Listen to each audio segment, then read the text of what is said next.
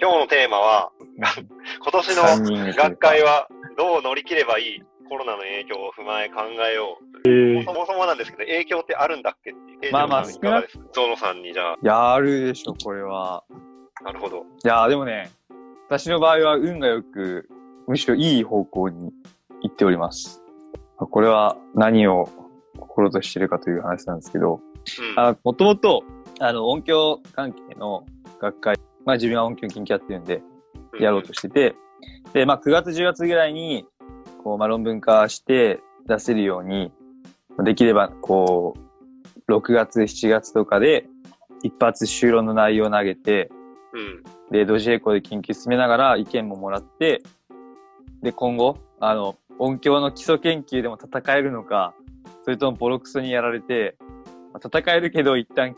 時間をかけるべきなのかって、まあまだわかんないんで、肌感を感じれたらいいっていう、まあ、方針だったんですよね。で、音響系の研究が書いて結構種類があるんですよ。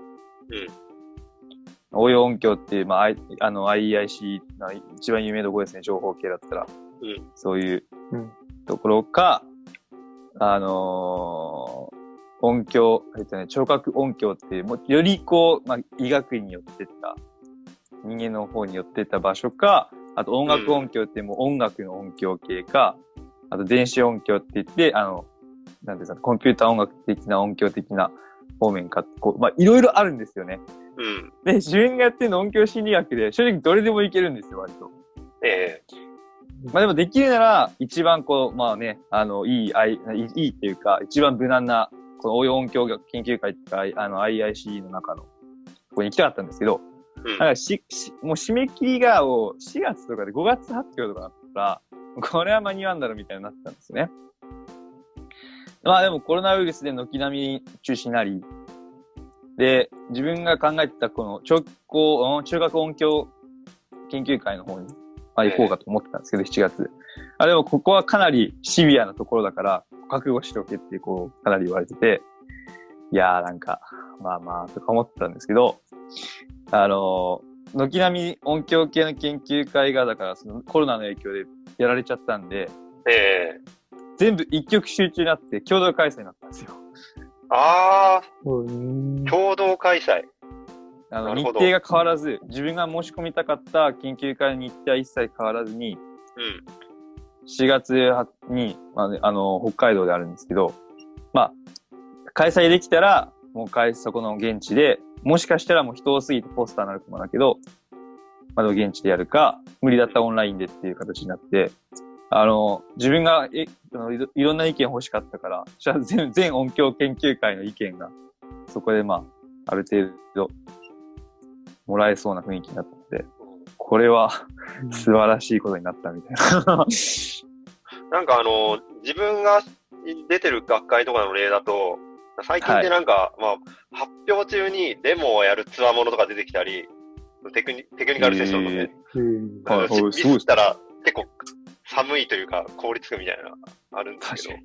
でもなんかやってくるツアーも結構いるんですよ。で音響とかで言うと、なんか実際ものを作って、なんか試作品みたいな展示してやるとか、そういうのはないんですか？それでポスター発表とかってことですか？その。ポスターでも、まあ、テクニカルでも、まあ、テクニカルでこんなもの持ってきてやるやつってさすがにいないと思いますけど。まあ、ありますけどね、その展示とか。まあ、俺が知ってるのは、私はちょっとあの、楽器をやってる、まあ、身なんですけども、自分の、その、まあ、大阪音大の教授、その人は大阪芸大か、あの、音響系の研究の方に振ってる人なんですけど、あの、演奏をこう AI で AI 第二次ブームの時にやったらしくて、第三次じゃないですか、今。第二次ブームの時の、時に、その AI に自分の演奏を教育させて、で、自分が演奏したら、その映像の中の AI の人間が演奏するっていうので、こう、セッションするっていう、なんか、そういうのを作って、国際学会で大受けし、大受けしたみたいな、そういう人がいましたね。20年前ですぐらいですかね、第二次 AI ブーム。ああ、そうです、そうです。かなり先駆者でしたよ、多分、あの人。えー、音楽系のそういう。だからもう今第三次来たけど、正直あの時やりきったかやりきれないってやってない。いや、なんで聞いたかっていうと、オンラインでやるってなると、はい、なんかそういう実際のものを見せてやるっていうのがなかなかリアリティが伝わらなくて、難しそうだなと思って。その辺どう工夫するかみたいなのが見えたら、本当にいよいよリアルでやる必要ってあるんだっけみたいな話になったんですけど、うん。なんか確かに、実実際にその人に直接聞いてみないとわからないシチュエーションで、かつ展示をしないといけないっていうと、オンラインでやらないといけないっていうので、結構縛りがきつくなるんですよね。ちゃうっすね。それはあると思います。ええでもなんか、僕とかなんか仕事で、今度6月にそのデジタルショーケースっていうので、まあ、うん学会っていうか標準化会合なんですけど、はい。やろうとしてるんですよ。本価値で。ええすごいやるんか全然わかんないですけど、なんか、やろうとしててですね、あ気になるなと思いながら、他の学会だとこんな感じなんやろって。じゃあまあ、まあ、そうですね。まあ音響系は音なんでね、ええ音流せばいいので、なるほど。はい。じゃあまあで、でも、そのはいオンラインだと、その電子音になるじゃないですか。そのそうですね音音響だと。それは、あの、うんうん研究には何ら支障がない。えーっとねなん、音楽音響はかなり支障があると思いますね。リアルの楽器との違いとか、そこを比べるとかなると、あの、リアル感っていうのは一切消え去るのと、あと、えーサウンドホールとかいう建築音響とかもかなり影響が出ると思うんですね。う建築物が、まあ、ちっちゃいのデモ版があって、音がこういう風に広がりますっていうのデモやるんだったらもう超影響が出るんですけど、でもなんか物理用素的なその研究発表とか、あとそれを、まあ、やっぱこうサンプルとして電子音として流して、そういうこういう音ですっていう風にして表現するとかいう、そういう研究系だったら、全然もうオンラインだろうがオフラインだろうが変わんないんで、そういう人たちは多分影響ないですよね。うん。なるほど。まあそんな感じです。そうで、じゃあ、二郎さん、もうコはいロナウイルスの期間で、まあ、学会とかあたふたしてるってところも、まあ、正直耳にはするんですけど、二郎さんの研究とか自体には、それで影響ってありますか？えっと、まず国際学会は、自分の関連する分野は一通り全部中止になって、で、ええあの、まあ、夏に開催される国際学会も全部12月末とかに、あの、まあ、締め切りなんで、まあ、その時点でもうおおよそ無理だなっていうのをみんな分かってたので、まあ、それでなんか、あの、開催自体が見送られて、来年とかになるんですけど、あの、まあ、それはそうなんですが、まあ、日本の学会も、なんか、8月開催のやつは、えっと、まあ、僕はあの、研究分野を言うとバレるんですけど、まあ、バレない程度に、まあ、まあ、バレてもまあ、いいんじゃないかみたいな話もありますけど、それはもう、まあ、言える範囲で。どうせバレるのがあれなんですが、はい。バレるぐらい有名になったらいいですけどね。そうですね。はい、すいません、あの、間でいらんこと言って。面白いですね。いいですよ。で日本の学会は、えっとあ、オンラインでやるっていうことになったんですね。でも、はいなんで、どういうふうにしてオンラインでやるのかっていうのは、一切決まってなくて、ただただ、その、開催、まあ、あの、年に一回なので、あの、やる、やらないっていうのは非常に、まあ、もったいないというか、まあ、どこかの、こうそういうのがあるみたいなので、まあ、やる感じだと思います。で、僕の分野は、まあ、原子力だったり、物理だったりするんですけど、あの、まあ、デモをするような、あの、マクロスケールなものじゃなくて、本当にミクロな、あの、原子核っていうすごいちっちゃいレベルでの研究なので、デモはうん。普段しないので、まあ、ほんまに、えっと、スライドのみでやってるので、まあ、多分オンラインになっても問題ないと思いますし、まあ、最近このコロナの期間に参加しているそのオンラインセミナーっていうのがあって、まあ、オープンチャットで、まあ、一人が、えっと、スピーカーとして、まあプレゼンターとしてやってるっていうのに参加してるんですけど、もう本当になんか、えー、顔を合わせなくても、普段通り会話が、というか、もう議論ができるので、あの別にオンラインになった方が、まあ、出張費がかからないので、確かに。個人的にはありがたいなというのが確かにね。ありますね。うん。経費っていう面に関しては、だいぶ浮きますよね。研究室うの。それをなんか本質的な研究そのものにちゃんと投資できるようになる。だとしたら、すごい、むしろ、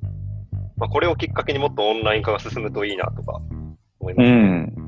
そうですね。ね、バカになんないんで、やっぱ飛行機乗って国際学会だったらね、もう往復で泊まりも込みで、